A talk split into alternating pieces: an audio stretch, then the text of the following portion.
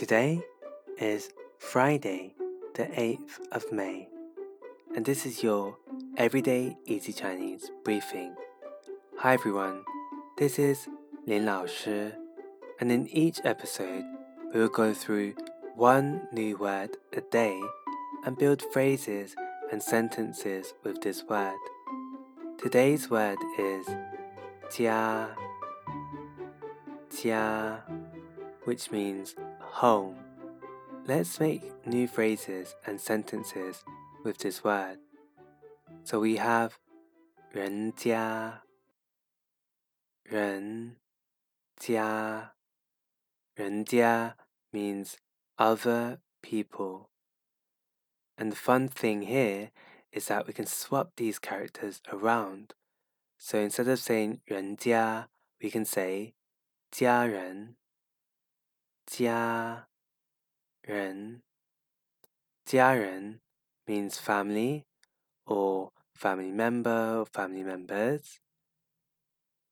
Now let's build sentences with these words.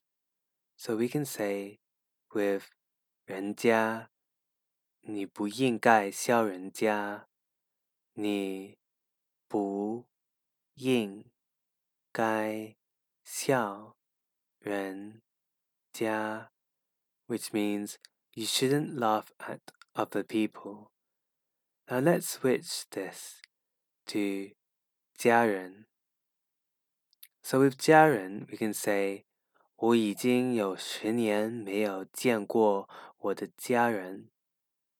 我已经有十年没 有见过我的家人，meaning I haven't seen my family in 10 years. So, what other phrases and sentences can you make with the word 家? Let us know by stopping over at our forum on www.everydayeasychinese.com. See you again on Monday for more Chinese practice. 再见。